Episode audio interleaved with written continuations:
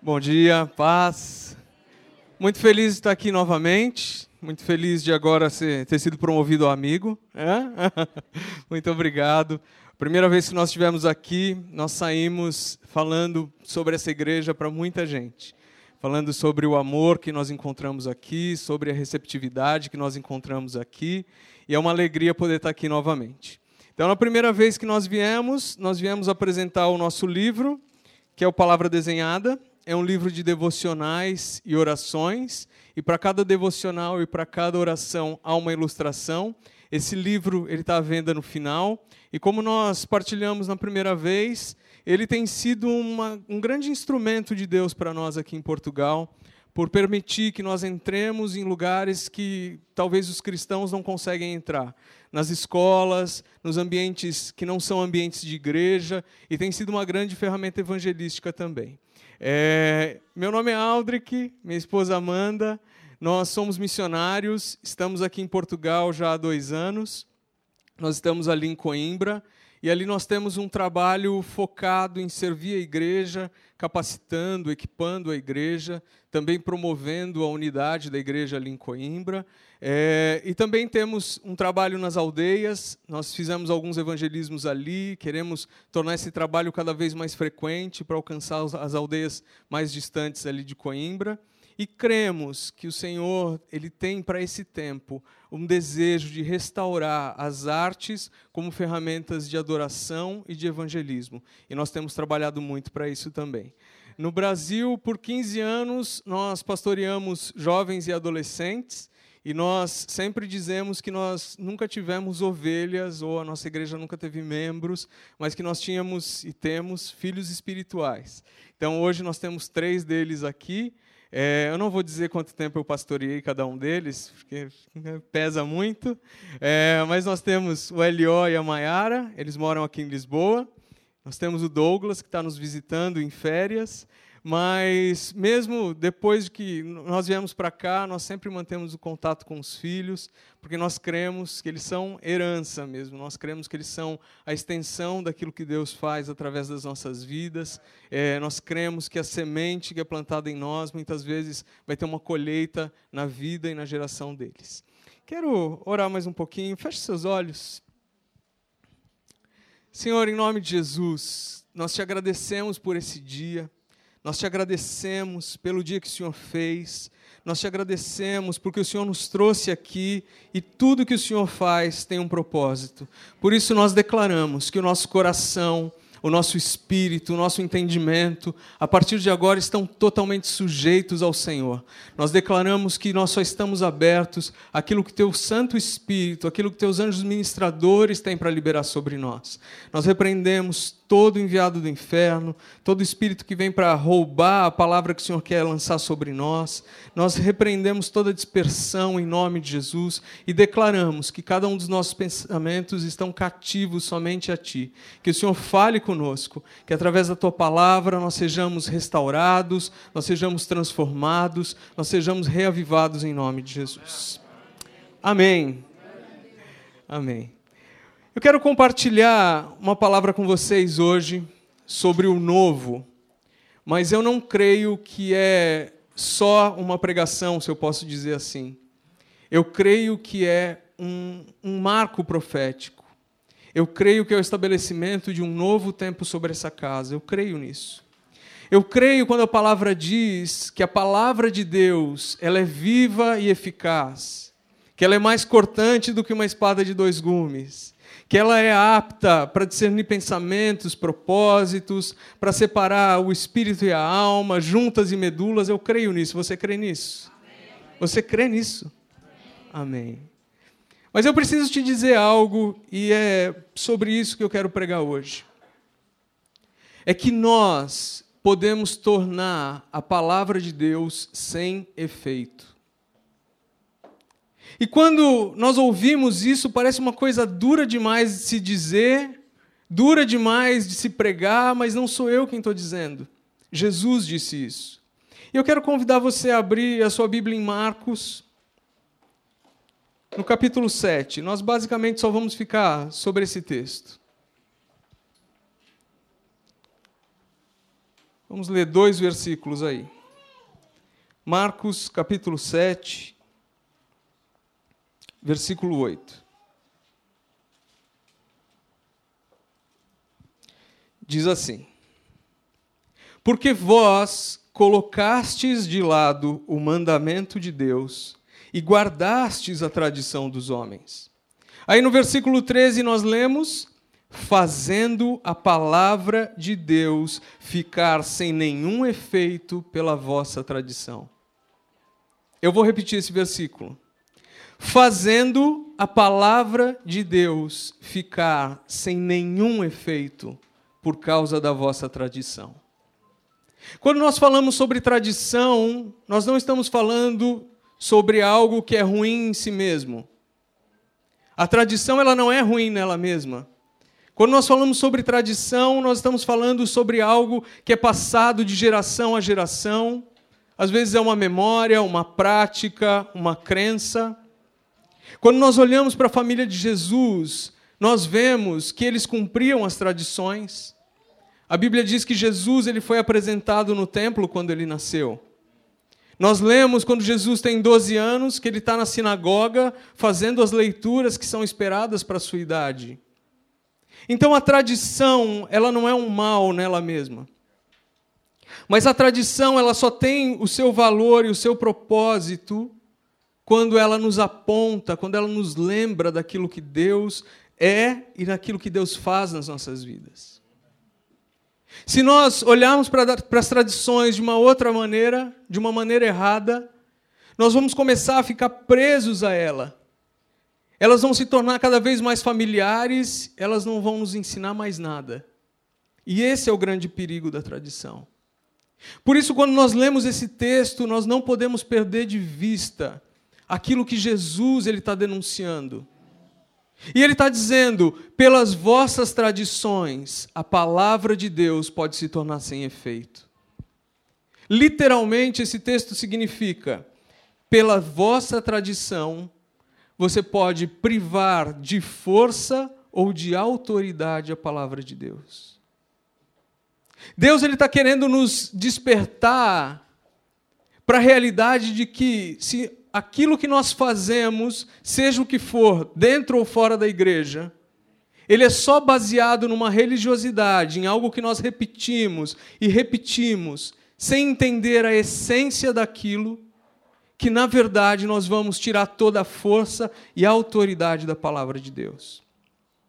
Então, quando nós deixamos os mandamentos de Deus, para nos encaixarmos só na vontade dos homens, nós tornamos a palavra de Deus sem efeito. E eu escolhi exatamente esse texto, porque se nós voltarmos um pouquinho antes, vamos ali para o final do capítulo 6. Olha o que a palavra diz, no versículo 53. Estando já no outro lado, chegaram à terra em Genezaré, onde aportaram. Saindo eles do barco, logo o povo reconheceu Jesus e, percorrendo toda aquela região, traziam em leitos os enfermos para onde ouviam que ele estava.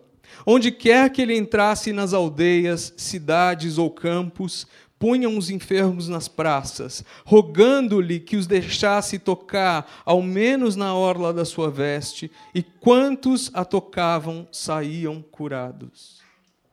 O capítulo 6 todo, ele mostra como Jesus se movia sobrenaturalmente em Deus. E eu também quero liberar essa palavra sobre essa casa, declarando que por onde vocês passarem, os enfermos vão ao encontro de vocês para serem curados. Por onde vocês passarem, as pessoas vão querer a presença de Deus que está em vocês. Mas voltando para o texto, capítulo 7, versículo 1, diz assim: Ora, reuniram-se a Jesus os fariseus e alguns escribas vindos de Jerusalém. E, versículo 2: E vendo que alguns dos discípulos dele comiam pão com as mãos impuras, isto é, por lavar. Agora vamos ali para o 5. Interpelaram-no os fariseus e os escribas, porque não andam os teus discípulos de conformidade com a, com a tradição dos anciãos, mas comem com as mãos por lavar? Existe um contraste muito grande entre o final do capítulo 6 e o começo do capítulo 7. No capítulo 6, nós vemos Jesus multiplicando os pães, andando sobre as águas, Jesus fazendo aquilo que homem nenhum podia fazer, Jesus fazendo aquilo que religioso nenhum tinha feito até ali.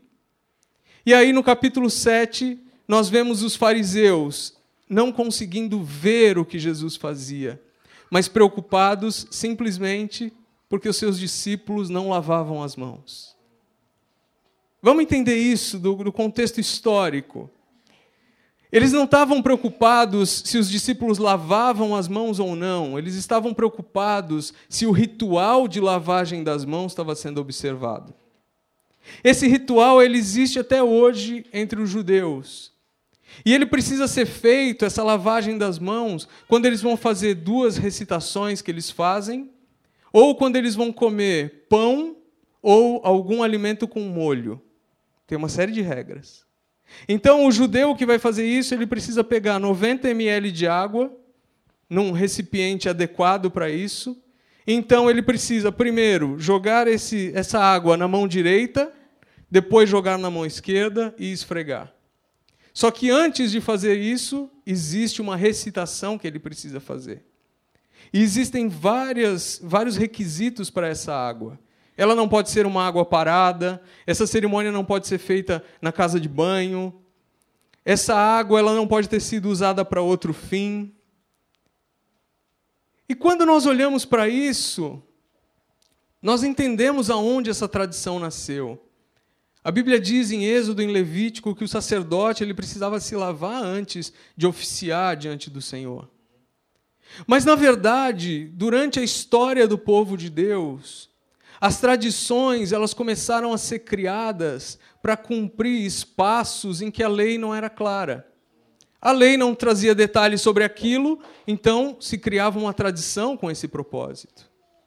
Até se chegar a esse ponto em que de repente a tradição ela passa a ter mais valor do que a própria lei.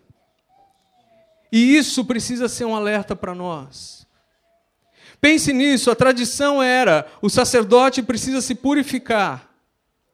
E aqui, quando nós lemos sobre essa observância só da lavagem das mãos, eles estão querendo realizar externamente algo que só pode ser realizado internamente. E hoje, como igreja, muitas vezes nós fazemos isso. Quando alguém chega à igreja, tem o primeiro contato com Cristo, precisa conhecer a graça, o amor de Cristo, nós dizemos para ele: não, você não pode se vestir assim, você não pode falar assim, você tem que cortar o seu cabelo assim, você tem que se portar assim, assim, assim. E nós tentamos realizar exteriormente aquilo que só Deus pode realizar interiormente. Porque a palavra diz que é só o Espírito Santo quem nos convence. O princípio é exatamente o mesmo. E o grande perigo da tradição, além disso, de tentar gerar algo que é só aparente, é que a tradição, ela gera uma sensação de segurança e de controle. É muito mais fácil eu me mover naquilo que eu conheço, naquilo que eu já sei. É muito mais fácil ficar preso àquilo que eu sempre vivi.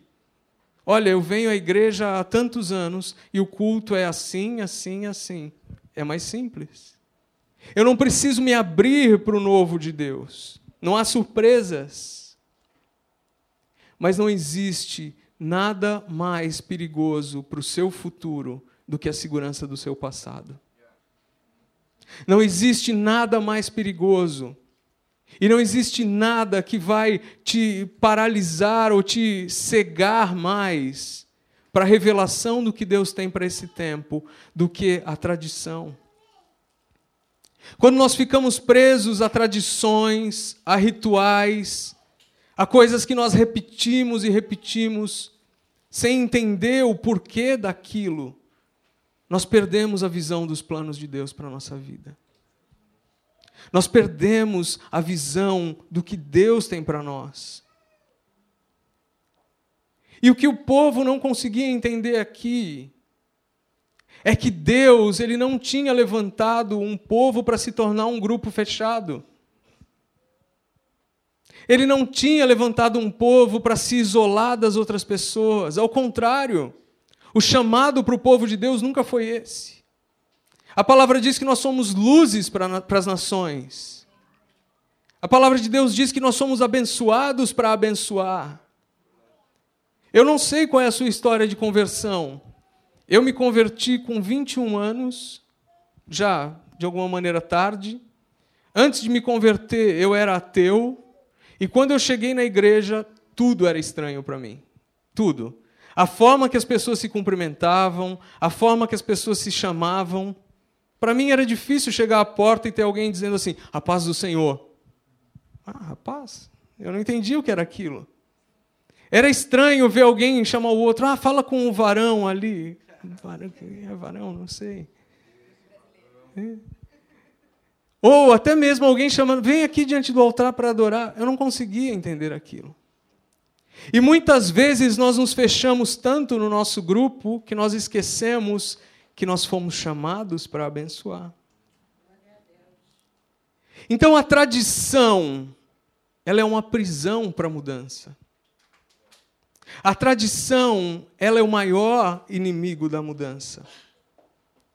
E nós costumamos ficar muito confusos com isso. Porque nós cremos que se nós estamos obedecendo os mandamentos do Senhor, então está tudo certo. Sabe quem entendeu isso? O salmista, quando ele escreve o Salmo 119, ali no versículo 97, ele diz assim: Quanto eu amo a tua lei, eu medito nela de dia e de noite. E isso traz exatamente o que deve ser as nossas vidas.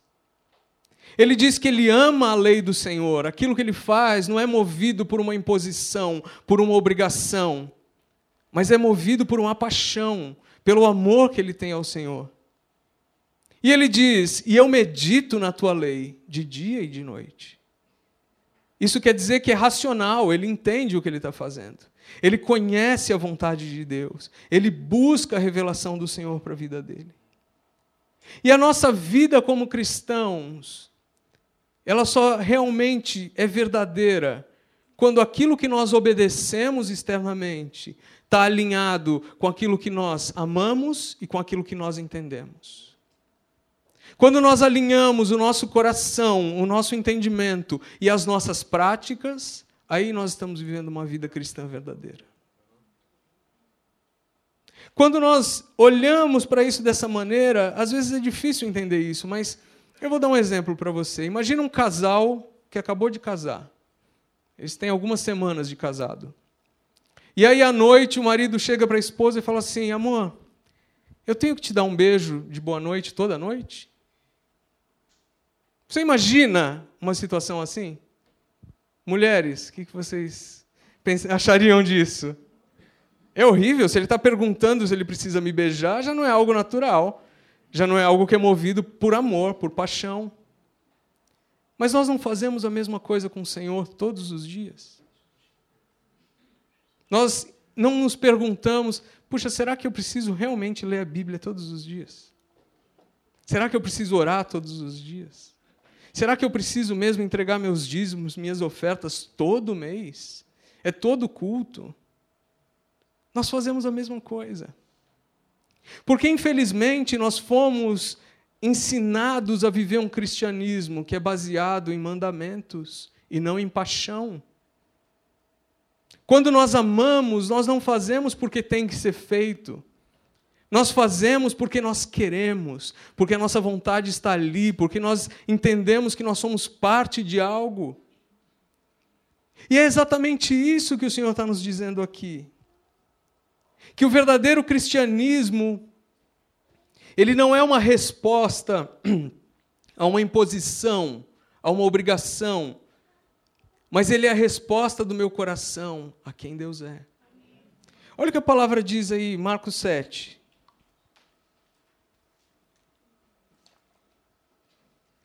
Versículos 6 e 7.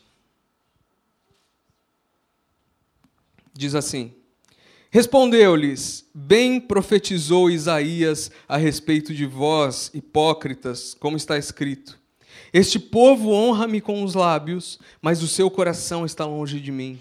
e em vão me adoram, ensinando doutrinas que são preceitos de homens. O Senhor ele está denunciando aqui esse espírito. Qual o espírito? Um espírito que declara que honra o Senhor, mas que o coração está muito longe dele. E aqui o Senhor está dizendo que essa desonra ela nasce porque eles estão colocando a tradição dos homens num lugar muito superior à vontade de Deus. Eles estão colocando aquilo que é o hábito dos homens, a religião, muito acima do relacionamento com Cristo. E quando nós nos prendemos às tradições, nós não podemos nos mover para o novo, porque nós já estamos paralisados naquilo que Deus já fez. Eu gosto muito de uma passagem que está em Juízes, no capítulo 15, não precisa abrir, depois você lê.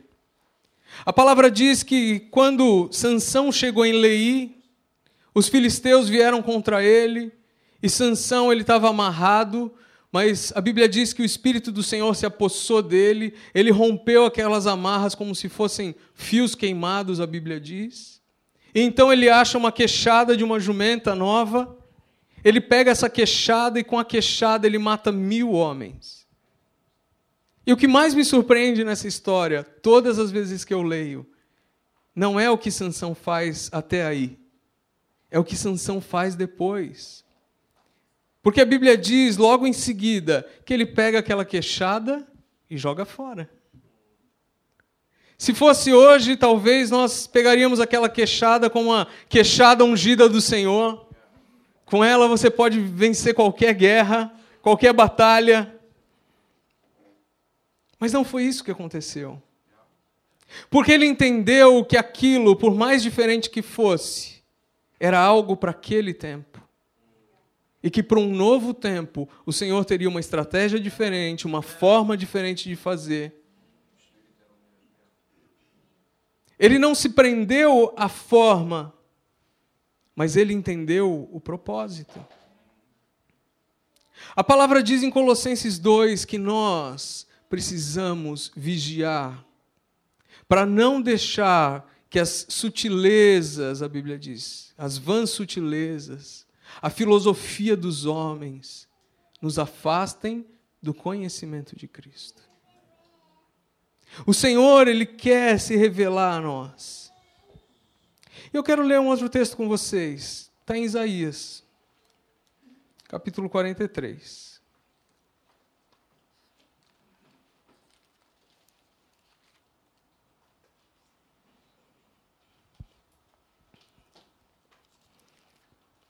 A partir do versículo 16, a palavra diz assim: Assim diz o Senhor, o que outrora preparou um caminho no mar e nas águas impetuosas uma vereda.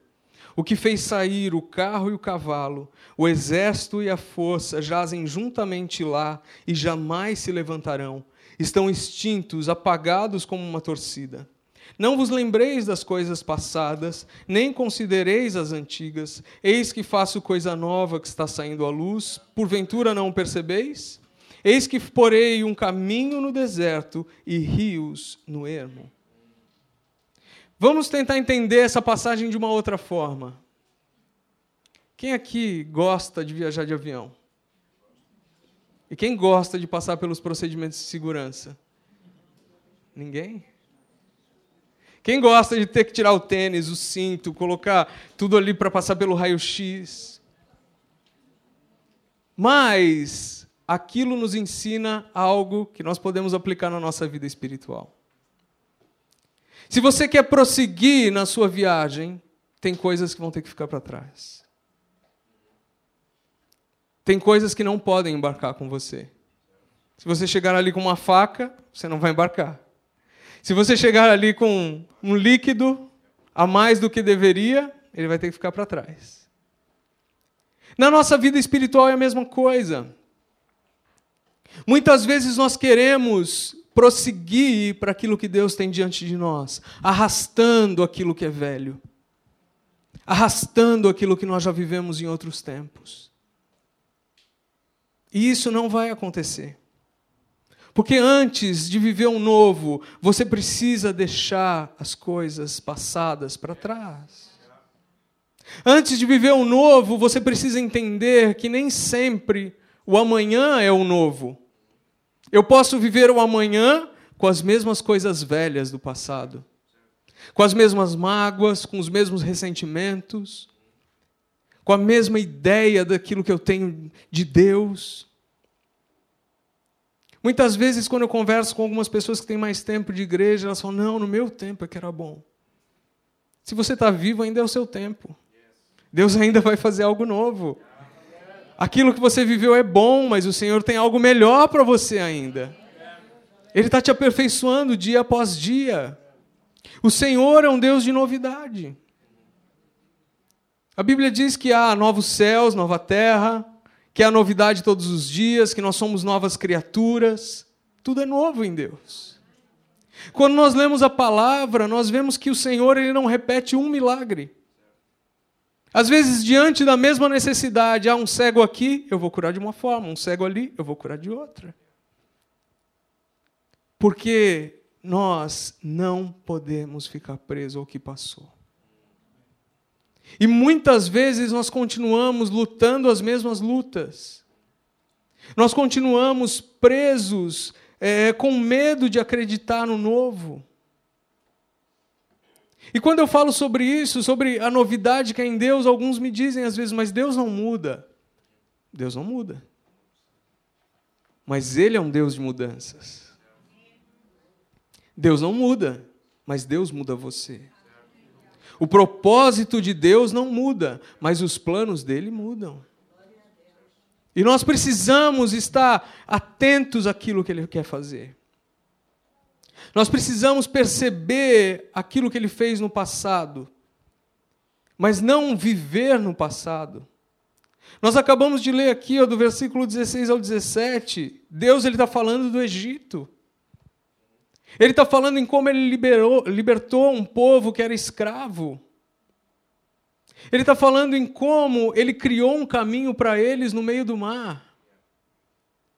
E é interessante a lógica de Deus aqui, porque no 16 e no 17 ele diz assim: lembrem, lembrem o que eu fiz, lembrem como eu venci, lembrem o que aconteceu com Moisés ali no Egito. E aí no 18 ele diz, vamos ler de novo, no comecinho, não vos lembreis. Não é uma coisa que parece sem lógica? O Senhor ele começa dizendo: lembrem, lembrem, lembrem, esqueçam. É uma coisa sem lógica. Mas o que o Senhor quer que a gente entenda é que nós precisamos olhar para o nosso passado, nos lembrar do nosso passado com gratidão, levantar altares de gratidão mas não estabelecer barreiras. O Senhor, Ele te chamou para levantar altares, não barreiras. Aquilo que Ele fez no passado foi bom, mas aquilo não estabeleceu um limite para o que Ele pode fazer na sua vida. O que ele fez no passado precisa ser lembrado com gratidão, mas se nós não vencemos o nosso passado, nós só estamos garantindo que o nosso futuro seja uma repetição dele. Se nós não avançamos para aquilo que Deus nos chama, nós vamos sempre estar no mesmo lugar. Pensa nisso naturalmente, eu gosto muito de, de dizer isso e eu repito isso várias vezes, porque é uma forma que para mim é muito simples de entender o mover de Deus. E eu digo que Deus trabalha em estações. Eu creio nisso. Agora pensa nisso naturalmente. Se eu estou no meio do inverno, a menos 3 graus lá fora, eu visto calções e uma t-shirt para tentar fazer com que o, frio se torne calor. Vai acontecer? É claro que não. Eu só vou passar frio. Porque naturalmente nós não combatemos as estações, nós nos adaptamos a elas. Se dá frio, eu ponho um casaco, ponho uma calça, uma luva, me aqueço. Espiritualmente é a mesma lógica. Eu preciso discernir o momento que eu estou em Deus na minha vida. Eu preciso entender aquilo que Ele está fazendo. E eu preciso lembrar o que Ele já fez, porque eu sei que Ele vai fazer milagres. Por isso, nós não podemos dizer, e tomem cuidado em estabelecer limites para Deus. Às vezes nós dizemos, não, eu não creio em orar em línguas. Eu não creio na palavra profética. Eu não creio em milagres. Tudo bem. Talvez seja o seu limite, mas não é o de Deus. Muitas vezes nós colocamos limites a Deus baseados nas nossas experiências. É diferente você dizer, não, eu nunca vi um milagre. É questionável, mas você pode dizer. Eu não creio, até aqui eu não, nunca recebi uma palavra profética. Amém. Mas isso não quer dizer que o Senhor não faça. Nós não podemos usar a nossa vida ou as nossas experiências para estabelecer limites para Deus. Nós temos que estar abertos à realidade de que Deus ainda faz milagres. E aqui o que Isaías está dizendo não é só que Deus faz milagres, mas é que Deus ele cria caminhos, ele abre oportunidades, ele nos leva a coisa nova. Um passo após o outro, um dia após o outro. E pensa nesse texto. Eis que faço coisa nova. Nova para quem? Para nós. Para Deus não é novo. Deus ele pode dizer, eu sei o que aconteceu no futuro. Novas para nós. A natureza de Deus, ela é constante, ela não muda. Mas as obras de Deus, elas são criativas. As obras de Deus, elas são criativas. E Ele quer que você entenda isso. Ele quer que você não fique preso àquilo que passou. E sabe, eu comecei dizendo que faz dois anos que nós estamos aqui em Portugal. E os primeiros seis meses para nós aqui foram muito duros. Não porque, ah, puxa, diferença cultural. Não só isso, claro, teve uma adaptação cultural. Mas porque foram meses em que Deus não permitiu que nós congregássemos em lugar nenhum. Nós visitamos muitas igrejas, conhecemos a igreja aqui, mas nós não congregamos em lugar nenhum. E quando eu estava vivendo esse momento, parecia duro demais, parecia que eu não, não conseguia achar meu lugar aqui. Mas quando esse tempo passou, eu consegui olhar para trás e entender que Deus precisava romper com tudo aquilo que eu acreditava que a igreja era, para Ele me mostrar o que a igreja é. Eu precisava romper com a ideia que eu tinha daquilo que Deus podia fazer ou não. Porque muitas vezes nós achamos que nós somos mais criativos que Deus, não é? Nós oramos e já damos a solução para Ele, né? Senhor, eu preciso disso, disso, disso. Se o Senhor fizesse assim, assim, assim, ia ser uma benção. Você não é mais criativo que o Senhor. Você não é mais misericordioso do que Ele. Você não é mais gracioso do que Ele. Você não é mais abençoador do que Ele. Você não ama mais do que Ele. Tudo está nele. Nós só precisamos aceitar que os nossos altares não são as nossas barreiras. E que Ele quer fazer algo novo todos os dias. Quero que você feche seus olhos. Quero orar por você.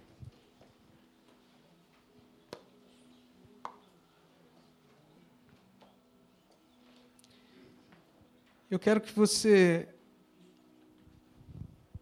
como uma declaração de fé, se você sabe que você precisa romper com aquilo que é velho na tua vida, fique em pé. Fique em pé. Se você sabe que você tem vivido coisas que são lutas que você carrega por anos, são dificuldades que você carrega por anos, são ideias que você carrega por anos, são limites que você carrega por anos. Deixa o Senhor convencer o teu coração, o teu espírito de que é algo novo.